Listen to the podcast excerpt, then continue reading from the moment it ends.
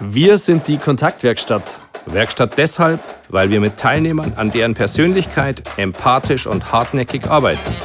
Arbeiten im One-to-One oder der Gruppe mit Menschen, die sich weiterentwickeln wollen und sich auch einem Perspektivwechsel stellen. Stellen müssen sich auch unsere Podcast-Gäste. Unsere Podcast-Gäste haben entweder eine besondere Story zu erzählen oder sie blicken auf Themen unserer täglichen Arbeit aus einer ganz anderen Perspektive. Hast auch du Lust auf einen Perspektivwechsel? Dann hör rein in unsere Kontaktaufnahme.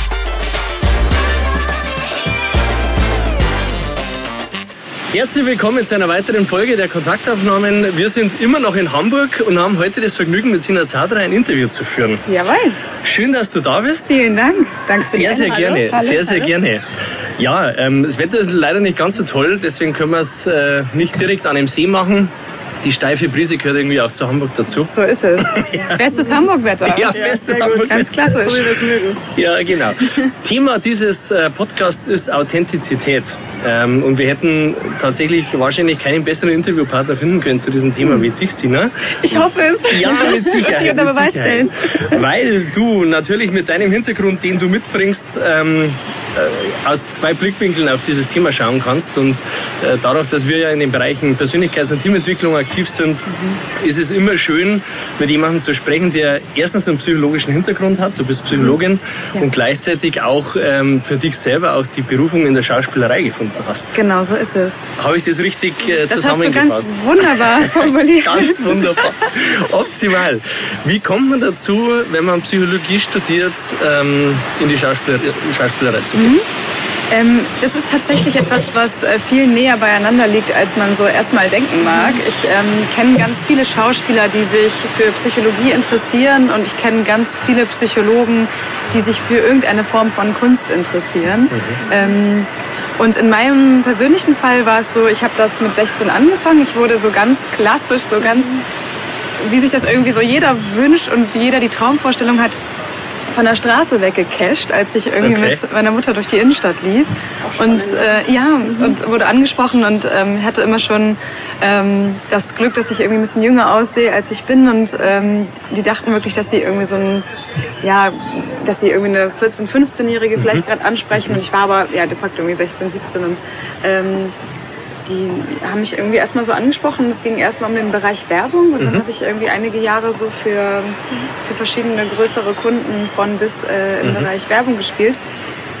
Und äh, habe dann aber mein Abi gemacht und wusste, ich möchte irgendwie mit Menschen arbeiten und mit den Geschichten von Menschen und so. Und ähm, habe dann eben Psychologie studiert und immer nebenbei ein bisschen was gespielt und ja. gemacht. Und irgendwann hat mir auch so Werbung inhaltlich von der Substanz her überhaupt nicht mehr gereicht. Und ich habe gedacht, es muss irgendwie tiefer gehen, es muss irgendwie, ne? Auch mit dem Persönlichkeitswachstum im Bereich Psychologie hat, mich, hat sich da irgendwie so mein Interessensfeld halt auch vergrößert. Und ich habe dann angefangen, Schauspielunterricht zu nehmen. Mhm. Und darf wirklich sagen, dass ich irgendwie von Glück getragen bin, dass da so eins zum anderen kam. Eine Agentur hatte sich für mich interessiert mhm. und die ersten Aufträge kamen und äh, durch das Zunehmen von Aufträgen hat es für mich irgendwie in der Klinik nicht mehr gepasst okay. und auch so strukturell hat sich da irgendwie so ein Freigeist in mir entwickelt, der dann irgendwie auch nicht mehr so klassisch angestellt sein wollte und dann kam so eins zum anderen und jetzt ja. lebe ich tatsächlich äh, voll und ganz vom Schauspiel cool. und Sprechen, auch Synchronsprechen und ähm, ja, so Spannend, ja. höchst spannend. Vor allem, weil ich raushöre, dass du in der Psychologie dann den Schwerpunkt auf klinische Psychologie gelegt hast. Ist das richtig? Ja, so? richtig, genau. Und äh,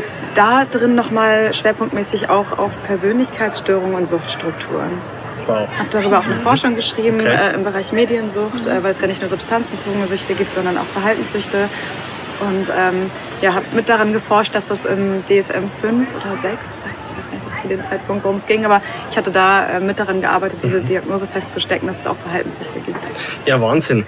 Ähm, jetzt, wenn man sich mit dir ein Stück weit im, im Vorhinein natürlich auseinandersetzt, und das haben wir natürlich auch gemacht, ähm, ist mir da eine Sache hängen geblieben in einem, in einem Trailer, den ich von dir gehört habe, dass du in der Schauspielerei tiefer und, und, und fundierter arbeiten kannst als wir als Psychologin. Ist das ah, richtig? Du hast, äh, ihr habt mein About mhm. Me geschaut. Jetzt richtig. Genau. Das genau, was du mal vorbereitet. Ah, es kommt wieder. Es kommt wieder. ihr seid äh, vorbereitet Natürlich. zu mir.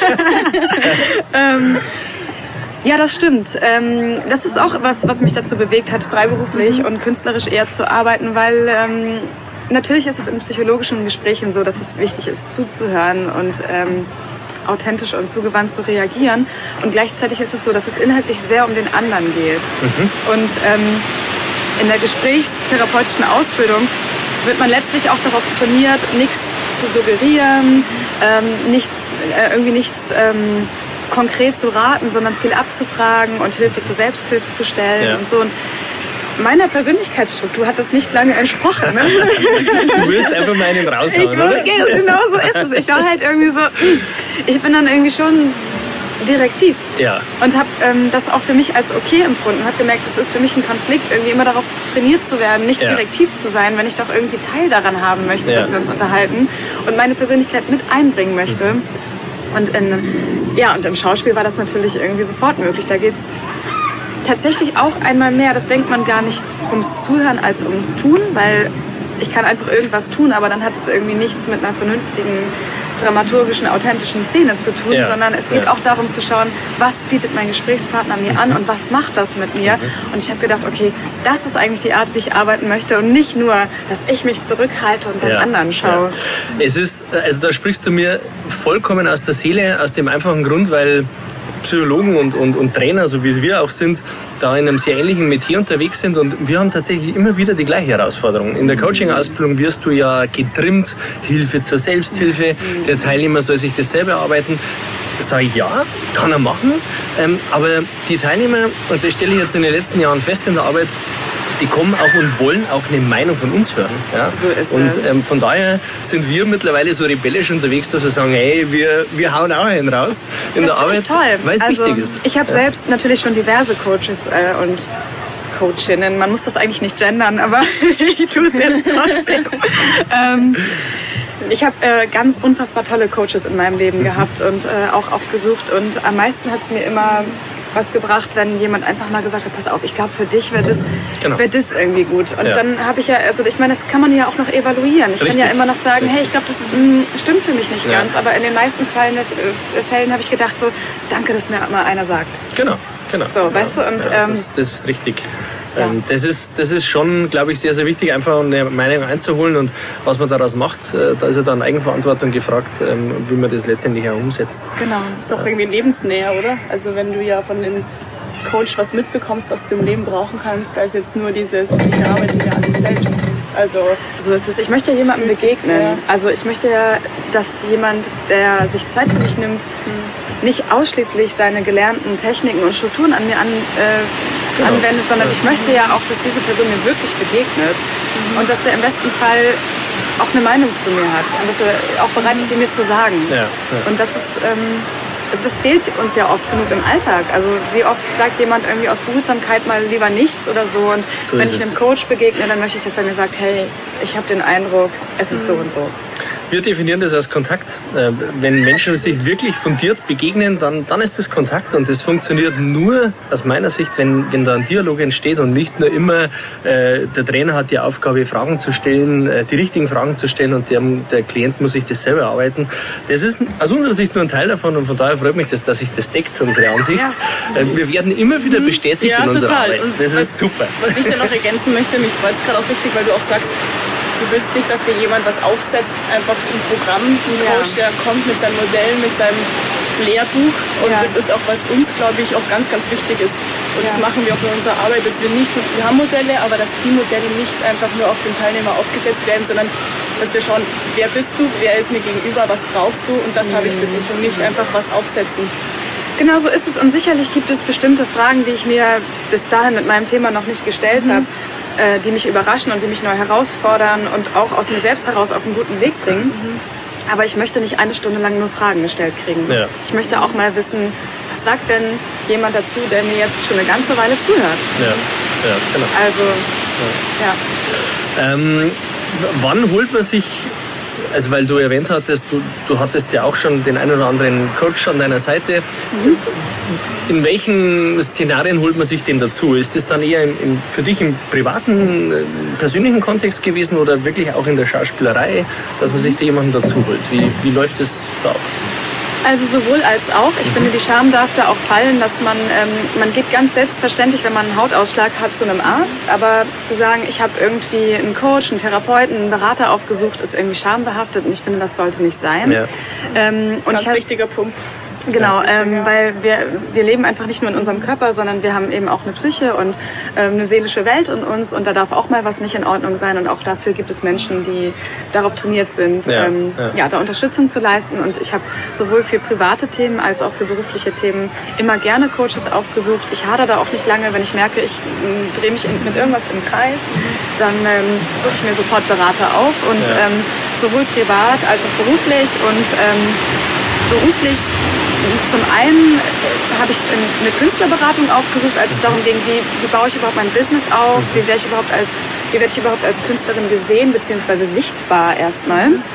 Wie mache ich mich sichtbar und wie sehe ich dann auch damit aus? Ja, und da habe ich mir Feedbacks geholt und natürlich, ähm, wenn es darum geht, Rollen vorzubereiten oder ähm, auch es muss nicht immer eine Rolle sein, wenn ich das Gefühl habe, oh, ich habe gerade irgendwie ein bisschen Zeit, ich möchte an mir arbeiten, dann habe ich auch irgendwie Workshops und Seminare äh, cool. von Schauspielcoaches und Coachinnen. Coachinnen. das ist genau. ganz wichtig, auch ganz ja. tolle Frauen. Nee, absolut. Ähm, ja. Spannend dahingehend, weil, weil da natürlich auch die Bereitschaft da sein muss, sich selber zu reflektieren. Wir haben das ganz oft, dass die Bereitschaft erst wächst oder wächst. Ja? ja. Ähm, oft merkt man schon noch so, boah, ja, da ist jetzt ein Problem, aber bin ich das Problem? Bin ich es wirklich? Muss ich an mir arbeiten? Mhm. Ähm, und ich glaube, die Bereitschaft, die, die ist echt hilfreich. Wir hatten in einem anderen Podcast mal eine, eine, eine Interviewpartnerin, die gesagt hat, hey, so eine Psychotherapeutin, ähm, mhm. ähm, das ist wie so ein Kotzeimer mit einer Coaching-Funktion. Und ähm, da kann ich meinen ganzen Frust abladen. Hat die Psychotherapeutin das auch so gesehen? die hat es tatsächlich auch so gesehen. Also die beiden sind in sehr gutem Kontakt zueinander. Okay. Ähm, das ist eine sehr spannende Bezeichnung und Beschreibung dieser Funktion. Aber ich finde, das trifft es ganz gut. Es ist einfach wichtig, so einen neutralen Ansprechpartner zu haben und einfach mal über Probleme reden zu können, wo man vielleicht nicht den Partner oder die Partnerin belästigen möchte damit und wo man vielleicht einfach auch mal für sich ist. Also von daher ein ganz, ganz, ganz, ganz spannender. Äh, ja, und wo auch alles sein darf. Ja, genau. Also wo jedes irgendwie Gefühl, wo jede Meinung seine Berechtigung hat, wo sie Raum finden darf, wo sie nicht als richtig oder falsch bewertet wird, sondern wo sie einfach als zu dir zugehörig akzeptiert wird und ja. wo man einfach schaut, ja. wo man damit hin möchte. Ja, genau. Gibt es für dich äh, Ziele in der, in der Schauspielerei, wo du sagst, das, da möchte ich hin oder lässt du das mhm. äh, passieren? Ähm, es ist ganz witzig. Diese Frage kriege ich häufiger gestellt und auch wenn sie irgendwie super romantisiert klingt, diese Antwort. Aber ich sage immer, ähm, ich habe kein, hab keine so Ziele, ich muss unbedingt in der Serie auftauchen, ich muss mhm. unbedingt diesen Film drehen, also ich muss unbedingt mal mit den und den Schauspielern gesehen werden oder es nach Hollywood schaffen, ja. sondern die Dinge passieren mir und die sollen genau, ich habe ein tiefes mhm. Vertrauen darin und einen tiefen Glauben, dass die Dinge mir so passieren, wie sie mir passieren sollen. Und ich bin für jeden Step dankbar, der von alleine kommt. Und dann ist das in dem Moment schon das Ziel, in dem ich dann schon bin. Ja, also ja. es hat auch ganz viel für mich mit Gegenwärtigkeit zu tun.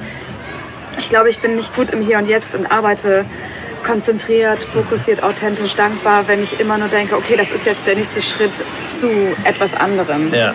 Sondern ja. anzukommen in dem, was gerade für dich da ist. Ja. Das ähm, finde ich irgendwie ganz wichtig. Und deswegen ist eigentlich immer in jeder Situation, in der ich mich befinde, ist das das aktuelle Ziel. Ja, das ist eine sehr gesunde Haltung aus meiner Sicht. Absolut. Und ich finde es auch eben sehr authentisch, weil du sagst, der Traum, den Oscar in der Hand zu halten, ist das auch realistisch oder ja, wo ja. bin ich jetzt gerade, was passt zu mir und wenn ich genau so bin, wie ich bin, bekomme ich genau vielleicht die Rollen, die ich brauche, um eben zu sein, wie ich möchte oder wie ich darf und kann dann die Rolle gut ausführen. Also ich finde es sehr schön, ja. wie du es wie du das beschrieben hast. Und ich muss auch sagen, dass ich es erst in meiner Schauspielertätigkeit äh, gelernt habe, diese mhm. Haltung einzunehmen, mhm. weil ich ähm, weil ich gelernt habe im Abi, mhm. im Studium und selbst dann in dem Beruf als Psychologin geht es immer darum, noch ein bisschen informierter zu sein, noch ein bisschen vorbereiteter zu sein. Ach, man arbeitet noch ein bisschen länger, weil es geht ja um und so. Ja, ja. Und ich habe ganz häufig, das ist übrigens auch ein Grund für mich, warum ich für mich ganz persönlich und individuell, ich möchte es nicht pauschalisieren, aber für mich persönlich gedacht habe, uh, im Unternehmen zu arbeiten, äh, bringt mich häufig in so eine Rolle und Haltung, das hat natürlich mit meinen Persönlichkeitsstrukturen mhm. zu tun, ähm, immer noch ein bisschen besser sein zu müssen und noch ein bisschen ansprechbarer sein und, und noch ein bisschen energetischer und, und, und aufopferungsbereiter und so. Und äh, nur wenn ich mein eigener Chef bin, weiß ich irgendwie für mich, was ich, was ich möchte. Und ich glaube, so ähm, unsere Gesellschaft, die immer noch ein bisschen besser sein muss und noch ein bisschen mehr Richtung Wachstum streben muss und so. Also es war für mich irgendwann, was mich so unter Druck gesetzt hat, warum ich auch gesagt habe, boah, ey, muss das überhaupt so sein? Und dann habe ich angefangen, mich mit Gegenwärtigkeit und auch Spiritualität auseinanderzusetzen, mit Persönlichkeitsentwicklung und Mhm. Ähm, weil ihr jetzt gerade sagte, dass es eine gesunde Haltung ist. Ähm, ich finde, dass man sich häufig so stresst und ähm, das finde ich eigentlich schade, weil man, glaube ich, dann nicht das lebt, was man so an Potenzial bereit hat. Ja, 100 Prozent. Ähm, wir erleben das auch.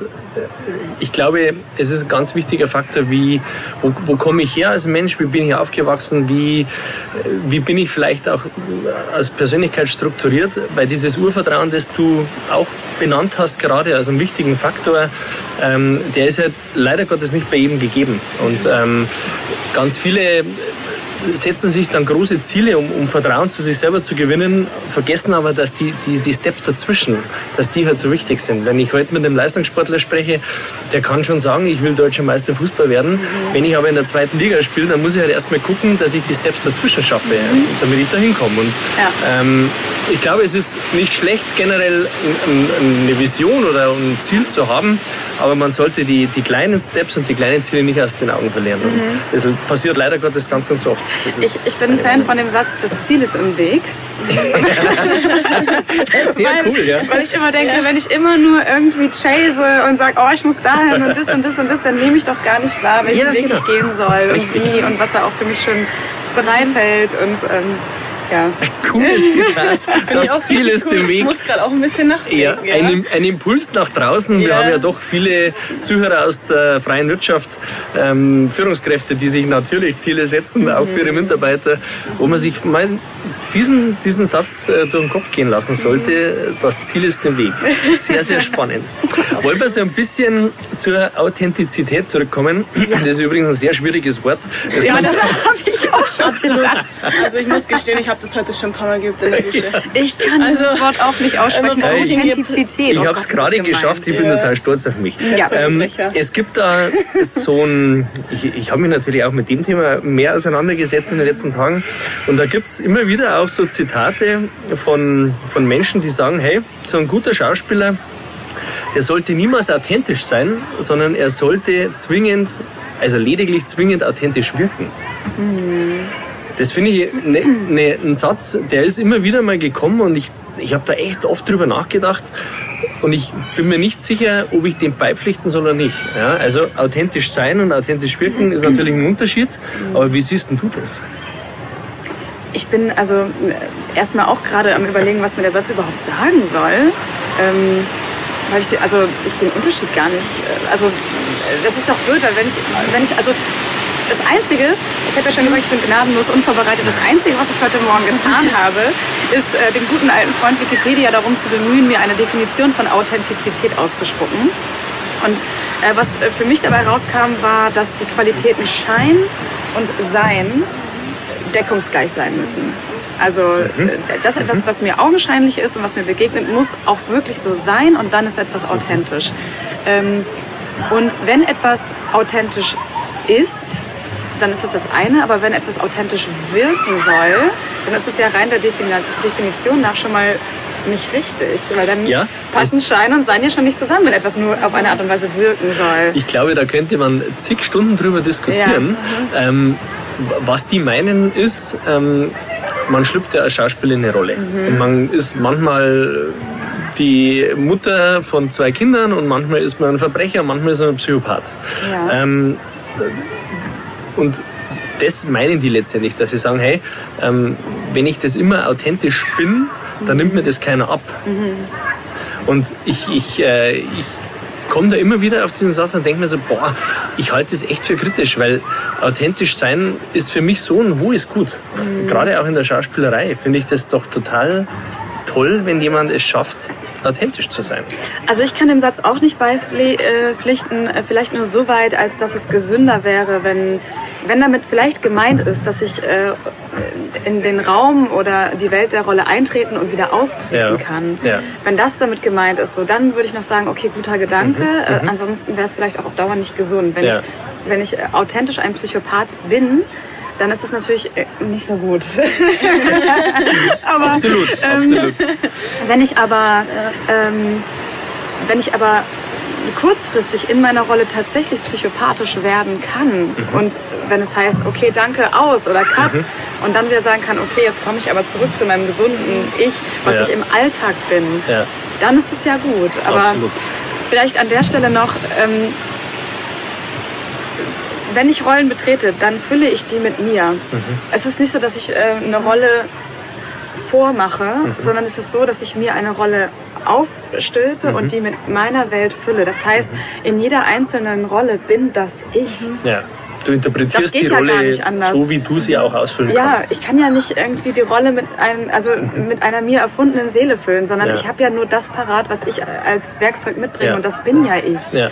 Und deswegen muss ich einfach schauen, was hat die Rolle erlebt, was, was tut sie, was sind ihre Motive, kann ich die, fühlen sich die Motive für mich ähm, sofort natürlich an und mhm. habe ich das Gefühl, ich kann sie zum Leben erwecken oder sage ich, boah, das ist mir zu spooky, das kann ich mir im Leben nicht vorstellen.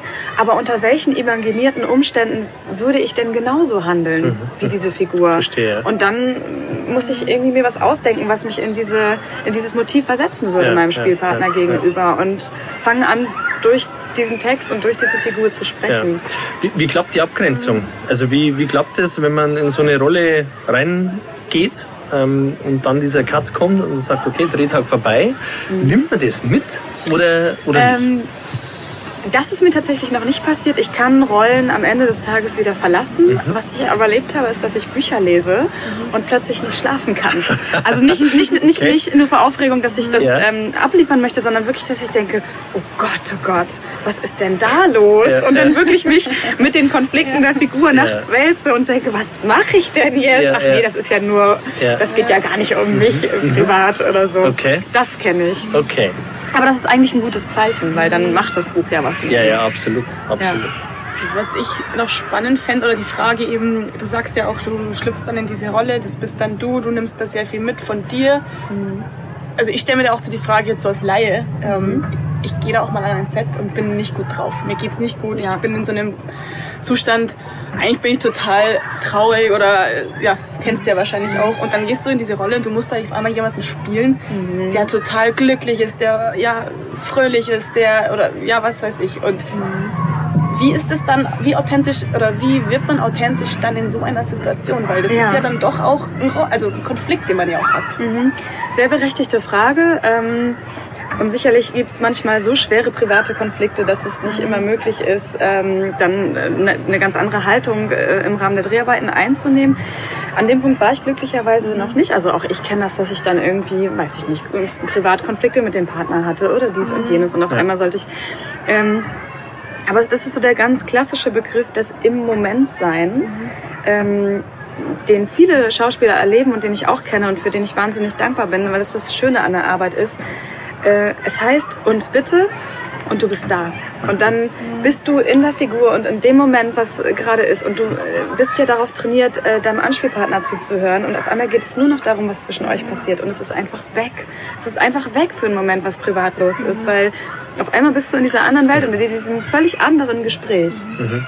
Und dann ist es, und wenn du gegenwärtig bist, dann gibt es im Kopf, im Arbeitsgedächtnis gar keinen Raum für die anderen Themen. Ja. Wenn ich meinem Gesprächspartner wirklich zuhöre, dann habe ich gar nicht den Raum, um jetzt noch an zu Hause oder irgendwas Doofes zu denken.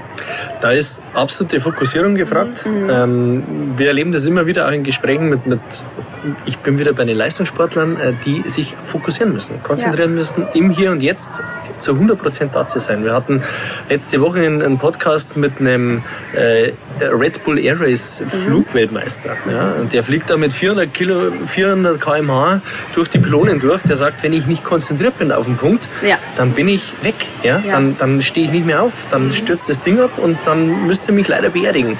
Ähm, und der sagt genau das Gleiche, ähm, im Hier und Jetzt zu sein, fokussiert zu sein und alles andere ausblenden. Muss man das trainieren oder sagst du, das ist eine, eine Gabe, die man entweder hat oder nicht? Boah, schwer zu beantworten. Weiß ich nicht, ob ich das irgendwie so allgemein beantworten mhm. könnte. Mhm. Ich glaube aber, dass ähm, wenn man einmal die Erfahrung gemacht hat, wie befreiend das ist, weil es hat was sehr Befreiendes. Absolut. absolut. Ähm, dann ist das einfach schön Ja. und erstrebenswert und dann ist das okay, sich darauf einzulassen. Ja. Und ähm, ich glaube auch daran, dass man irgendwie Dinge nicht, äh, nicht in der Vergangenheit und nicht in der Zukunft bewältigen kann, sondern es gibt halt immer nur diesen, diesen Moment. Und ähm, zu dem Zeitpunkt stehen mir alle Mittel bereit. Ja, ja, spannend. Ich habe eine Frage an dich, ähm, mal weg von der Schauspielerei, aber hin zu dem Thema Authentizität auch im, im, im Alltag. Wie würdest du das einschätzen? Wann, wann empfindest du deinen Gegenüber als authentisch? Was, was muss da da sein, damit du sagst, hey, den kenne ich jetzt vielleicht zehn Minuten, aber das ist für mich Authentizität. Das finde ich ähm, eine ganz spannende Frage. Ich habe mit ihr gerechnet und ich finde sie unfassbar schwierig. Es gibt nur schwere Fragen. Ähm, das Schwierige ist ja, dass es kein Normativ für Authentizität gibt. Ich kann das ja nicht wissenschaftlich überprüfen. Wo, also ich habe nämlich auch noch mal überlegt, wie nah Authentizität und Ehrlichkeit beieinander liegen. Und Ehrlichkeit kann man zwar nicht immer, aber im meisten Fall der Fälle ja überprüfen. Ich kann ja im besten Fall überprüfen, ob die Aussage, die du getroffen hast, stimmt. Ja. Weil ich nachforsche oder so. Ne? Ja. Ähm, ob du authentisch bist mit dem, was du jetzt hier so inhaltlich, körperlich und mit allem, was du bist, anbietest, das kann ich ja eigentlich schwer überprüfen. Da gibt es ja kein Normativ für. Äh, und trotzdem ist es so, dass ich, ich glaube, es ist was Energetisches. Ich glaube, es ist was, was ich einfach spüren kann. Ja. So, Ja. oder spüren muss. Und ich muss mich darauf verlassen, ob ich dir glaube, nicht im Sinne von nur das, was du sagst, sondern in der Art und Weise, wie du auftrittst, oder eben nicht. Und wenn ich das Gefühl habe, dass, dass mir jemand nicht angebunden ist und mir eigentlich ein Auftreten oder eine, einen Inhalt irgendwie jetzt vormacht, wo ich das Gefühl habe, eigentlich hat das so gar nicht so viel mit dir zu tun, Ja. dann ist es einfach was, was ich aufgrund meiner Aufmerksamkeit und meiner Menschenkenntnis irgendwie einordnen muss oder Ja, nicht. ja. Und ich glaube, es ist sehr subjektiv, wie man das empfindet. Absolut. Also wir, wir beschäftigen uns mit dieser Frage tatsächlich äh, auch ganz oft in unseren Trainings und oft, ja. auch wir haben keine äh, Lösung parat. Ähm, aber was wir immer wieder feststellen, was dann ein ganz, ganz großer Indikator ist, ist die Wirkung. Die Wirkung von demjenigen, dem ich gegenüber habe. Äh, meistens haben wir ein Team und eine Führungskraft dazu und dann sagen Teammitglieder, ah, die Führungskraft ist nicht authentisch und das, was der macht, das passt nicht zu dem, wie er ist. Ähm, also Wirkung und Sein ist nicht deckungsgleich. Ähm, um das Sein zu überprüfen, wie du auch sagst, muss man jemanden besser kennen, um, um auch zu wissen, passt es dann auch von den Glaubenssätzen etc. Aber die Wirkung ist, finde ich, ein ganz, ganz wichtiger Aspekt. Und ähm, ich erinnere mich jetzt, wir haben uns vorhin kurz ja, getroffen und, und, und sind zusammengekommen, das erste Mal live. Ähm, die Wirkung ist da der erste Aspekt, äh, wo Energie fließt, ja, wo man sagt, hey, ja, das passt. Ja, Genau, und, und ich ja. habe das dann sofort verglichen mit der Telefonstimme. Wir haben vorab ja telefoniert und dann dachte ich mir so, ja, das, das, das ist sehr, sehr Das deckungsgleich. müsste sie sein. müsste sie sein. Sie sieht so ähnlich aus wie auf dem Bild. Das passt. Das ist die Sina. Ja. Ich Also, glaube auch, dass es, also ich glaube auch, dass ähm, das ist was, was man in Sekundenschnelle einordnet. Das ist was ganz Intuitives, ob mir jemand authentisch vorkommt oder nicht. Ja. Das ist so, Ja. dafür muss ich jemanden gar nicht lange kennen. Ich schaue zu, ich höre zu und wenn ich das Gefühl habe, das fließt irgendwie, das kommt mir stimmig vor, dann fühlt sich das gut an. Oder wenn ich in mir irgendwie, es ist glaube ich auch was sehr körperliches, wenn ich in mir wahrnehme, irgendwo hakt es hier gerade, dann stimmt da was nicht. Das hat was mit Zuhören zu tun wieder auch und mit, mit Ja, Wahrnehmung genau. voneinander. Mhm. Zuhören, hinhören, auch Ja. schauen, was, was macht die Körpersprache, Mimik, Gestik, Ja. wie passt es zusammen. Ähm, aus meiner Sicht ganz oft, wenn, wenn Extreme vorhanden sind, tue ich mich da schon wieder schwer. Mhm. Ähm, ich kann nicht immer extrem gut drauf sein, ähm, Willen, sondern es muss zur Situation passen. Also auch das. Situative ist irgendwie ganz entscheidend aus meiner Sicht. Und auch, und, und da arbeiten wir auch mit den Führungskräften dahingehend, dass sie auch mal zulassen, mal schlecht gelaunt zu sein. Ja? Also das muss, da muss der Raum dazu da sein. Ganz wichtiger Punkt, ja. Ja. Ich finde auch, Ja. also, um, um so das nächste Zitat reinzuhauen, ich finde, äh, es hat eine sehr gute Freundin mal zu mir gesagt, willst du gut oder willst du ganz sein? Und Okay. ähm, es gibt halt nicht immer nur das eine. Und jemand, der immer nur das eine vormacht, äh, ist halt auch nicht authentisch. Ja, ich glaube, ja. dass die ganzen universellen Dinge leben Ja. von Gegenteilen und von Tag und Nacht und äh, ne, so Ja. Yin und Yang mäßig. Ja. Also ohne da jetzt so abgedreht rein, aber Ja. so, ne? Ähm, und ähm, ich kann nicht immer nur gut gelaunt sein. Geht nicht. Ja, und auch eben bei den Führungskräften, ja. Das ist ja auch immer ein ganz großes Thema mit diesem, ich muss immer gut drauf sein, ich muss immer mein Team pushen, ich muss ja immer und ich darf mein Privatleben nicht mitnehmen. Und das ist irgendwie die Frage, wie authentisch bin ich dann, auch in der Führung. Und ich finde auch, man kann es auch transparent machen. Also man kann ja auch sagen, heute ist das und das mit mir los, äh, pardon, wenn das Richtig. Wichtig, so ja. und dann ähm, ist es okay und dann löst es sich im besten Fall vielleicht sogar auf. Ich glaube, das ist sowieso auch ein Thema, das kann man fürs Leben mitnehmen. Also egal in der Arbeit, zu Hause, im Beruf. Also Über Gemütszustand Ja, reden genau. schadet nicht. ja, damit Ja. diese Wirkungen sein auch im Endeffekt ankommt. Also dass, Ja. dass wir da Gleichgewicht schaffen. Auf jeden Fall. Wir halten es für eine ganz wichtige soziale Kompetenz, authentisch zu sein. Ähm, und gerade weil, weil Führungskräfte oft meinen, sie müssen in Rollen äh, reinschlupfen. Ja, da bin ich ja die Führungskraft und zu Hause bin ich Familienvater. Dann sage ich, ja, du bist aber der gleiche Mensch. Ja? Und, Absolut, und die ganze äh, Zeit. Das ist von daher immer irgendwie ein, ein Stück weit schwierig, wenn das getrennt wird. Das macht auch unglücklich, finde ich. Also mich würde es unglücklich Ja, und machen. das ist anstrengend. Ja. Wenn, ich, wenn ich immer wer anders sein muss, ja. Ja. pff, das wird mich total kaputt machen. Ja. Ja. Mich auch. Also man hat ja nur das eine Leben. Also Ja. das wäre Absolut. mir, wär mir zu schade. So, wir kommen jetzt zu einem Part, der nennt sich Schlagabtausch. Aha, ich bin ganz gespannt. Ich Ja, versuche ja, schon ja. die ganze Zeit nicht auf deinen Zettel zu das Ja, da, da steht's. ja, Ding, ding. Genau. Der Schlagabtausch ist eine, ein wiederkehrendes Element in unseren Podcast-Folgen. Du kriegst von uns drei Begriffe und ähm, dann darfst du aus dem Bauch raus einfach was dazu sagen. also so ein bisschen wie ähm, Sonne, Sommer oder so. Also dass ich quasi intuitiv einfach ein anderes Wort dazu sage. Nee, da, einfach das, was dir in den Kopf genau. kommt, Ich darf auch da darfst du mehr dazu sagen. unbedingt. Ja, okay, verstehe. Was Freut du mit diesem Begriff einfach verbindest. Okay, Was du okay. uns da erzählen möchtest. Ich versuche es. Ja, versuchen wir es. Ich fange an. Okay. Runde 1, Max Giermann. Max Giermann. Ja. Oh, ich liebe Ja. ihn. Ah, ich folge ihm auf Instagram und er mir auch. Und das macht mich wahnsinnig stolz. Max, Oh. wenn du das hörst, ich freue mich so sehr über dein Follow. ähm, und ich habe und ja und oh, ich finde ihn so toll, weil nämlich er ist ja Comedian und er ist ja eine super sprühende, funkelnde Figur, wann Ja. immer er irgendwie auftritt. Und ähm, wir hatten uns irgendwie auf Instagram mal hin und her was geliked oder hier mal was geschrieben und so. Und ähm, ich bin ihm dann auf einer Veranstaltung begegnet und hatte mir gerade irgendwas, ich weiß nicht, ich hatte mir was vom Tablett geschoben und mir irgendein Fingerfood gerade in den Mund geschoben und, voll, und kaute einen ab. Und, er, und in dem Moment entdeckte er mich und er kam so sanft und so ruhig auf mich zu und sagte, oh hallo, das freut mich aber und reichte mir respektvoll Wow, die Hand schön. und sagte, und ich so, mhm, mhm. und er sagte, und du hast gerade in deinen Burger gebissen. Ne? Und ich sag, So soll man sich den Fangirl-Moment vorstellen. und er, er wartete ganz, ganz geduldig ab, bis ich irgendwie zu Ende gekaut und heruntergeschluckt habe und sagte, schön, dass du hier bist, wie geht's dir? Und ich Ja. sage, ja gut, danke, es macht mir Spaß, dich Mensch, toll. kennenzulernen. Und Das, das ist schön, dass du das sagst. Ich Ja. bin auch ein Riesenfan von ihm, ähm, weil ich es einfach unglaublich finde, wie er in diese Rollen schlüpft, wie er sie parodiert, ähm, mit welchem Humor. Das ist genau mein Humor.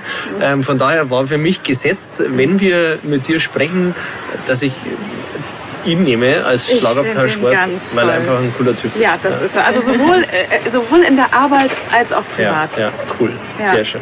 Denke ich mal. Also ne, gut, privat kenne ich ihn nicht, aber die Begegnung mit ihm war sehr, Ja. sehr sanftmütig, sehr, sehr freundlich. Mensch, schön. das wäre auch mal cool mit Max Giermann Ja. im Podcast zu machen. Ja, Ob das neue klappt? Idee.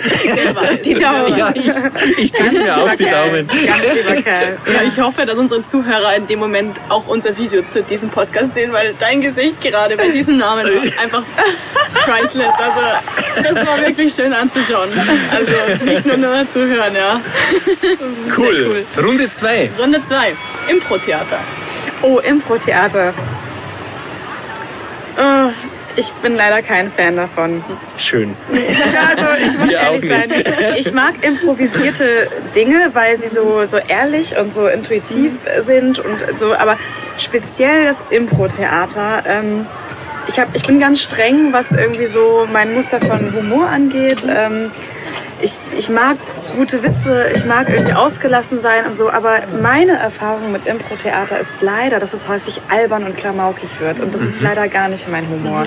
Also für mich muss Humor intelligent sein, ähm, ehrlich sein, da darf auch mal so ein bisschen Selbstsabotage drin sein. Ähm, aber meine, meine Erfahrung mit Impro-Theater war dann doch so sehr klamaukig und Ja. albern sein um des albern sein Willens Ja. ähm, berührt mich leider selten. Es gibt, also ich, ich finde schön, dass du das sagst, weil mir geht es da sehr ähnlich. Ich empfinde es dann doch immer als sehr gezwungen. Ja, Ähm, Gar nicht so obwohl es ja eigentlich improvisiert Ja. sein soll, aber jeder hat dann natürlich im Kopf, ja, das soll jetzt irgendwie, wenn es jetzt was äh, Comedianhaftes ist, irgendwie auch lustig sein und, und so. Ähm, von daher ist es tatsächlich spannend, dass du das auch so siehst, ähm, weil ja, ein, ein tiefgründiger Humor und ein intelligenter Humor, der kann nicht aufgezwungen werden. Ja? Der Ja. kommt so aus einem raus und, und irgendwie ist das schwierig. ist sicherlich auch eine Erfahrungssache. Mein, Ja. mein Erfahrungs, Ja. Meine Erfahrungswerte sind Ja. leider so, dass ich häufig dachte, oh, wie lange geht's noch? Naja. Das ziehe ich durch, das setze ich aus. Okay. ja. mm. Okay, Runde drei. Ähm, die leisen Töne. Die leisen Töne. Mhm. Erinnerst Äh, du dich? Das ja, kam von dir. Das kam auch von meiner. Ja, ähm, ich glaube, dass. Ähm, also das kam, äh, ich habe da irgendwie so ein umfangreiches, ähm, so, ein, so ein umfangreiches Bild zu. Ist, ähm, warum ich das unter anderem gesagt habe, ist, weil Comedians oder Schauspieler oder kü darstellende Künstler irgendeiner Art, ähm, glaube ich, häufig ähm, so den Pauschalstempel aufkriegen, dass sie irgendwie sehr extrovertierte Leute sein sollen, dass sie irgendwie laut, doll, funkelnd sind. Ähm, und das finde ich eigentlich schade, weil ich finde, dass man übersieht, dass, äh, dass die Kunst auch davon lebt, dass man so die Tiefen und die ganz intimen, persönlich, ich meine jetzt gar nicht sexuell intim, Ja. sondern ehrlich sich zeigen und so sich aufmachen und dem anderen so weit vertrauen, dass ich in mich reinschauen lassen kann, dass du in meine Augen schaust und du siehst meine Trauer oder Ja. du siehst meine Enttäuschung oder du siehst meine tiefe Liebe für etwas. Das sind, das sind leise Töne, das sind leise Momente und die sind wunderschön und das ist natürlich auch die Aufgabe eines Schauspielers oder eines Darstellers in irgendeiner Form, nach draußen gehen zu können, laut werden zu können, sich ne, auch mal extrem werden zu können. Aber das ist schneller gelernt als die leisen Momente ehrlich Ja. zu zeigen. Und das finde ich, hat so, also wenn mir jemand dieses Vertrauen schenkt, dass er mich an seinen leisen Momenten teilhaben lässt, dann ist es, äh, das ist ein Geschenk. Also das ich so Absolut. schön.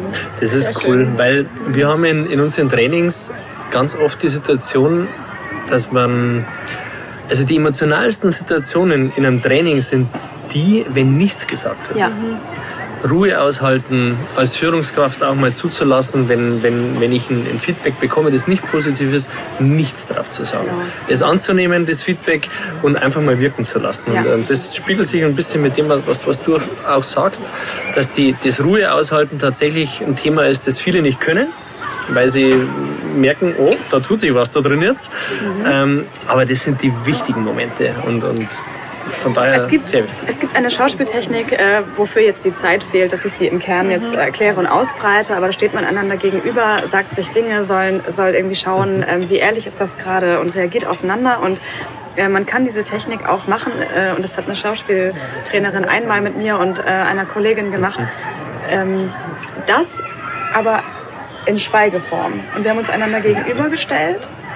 Ich weiß nicht, es kam mir unendlich lang vor. Es kam mir vor wie Ja. zehn Minuten, wahrscheinlich Ja. waren es irgendwie nur drei. Aber wir standen einander gegenüber und schauten uns tief in die Augen, meine Schauspielkollegin und ich.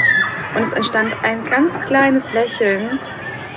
Und dieses Lächeln verschwand und man wurde aufmerksam und dachte, was ist denn jetzt los? Und plötzlich flossen irgendwie Tränen und keiner hatte irgendwas gesagt. Es war einfach nur so dieses sich wahrnehmen und miteinander mitgehen in das, was einen Ja. irgendwie da gerade bewegt Ja, miteinander ja, und so. Also es sind, das sind wunderschöne Momente. Diese Energien, die du auch vorher angesprochen Ja. hattest, dieser Energieaustausch, der auch ohne Worte dann Genau, funktioniert. genau. Wenn, wenn man bedenkt, dass, dass die Worte ja wirklich nur einen ganz kleinen Teil in der Kommunikation ausmachen, ist Absolut. das der, eines der größten Beweise dafür, Ja. was da passieren kann, wenn man sich nur anschaut. Ja. Spannenderweise muss man ganz vielen Menschen aus der freien Wirtschaft ähm, den Weg bahnen, was Energiefelder angeht und so weiter, weil sie alle sagen, hey, das ist doch alles Humbug und Gespaceter ISO-Scheiß. Gespaceder Scheiß. Ja, Energiefehler, das sehe ich nicht, äh, kann ich nicht akzeptieren.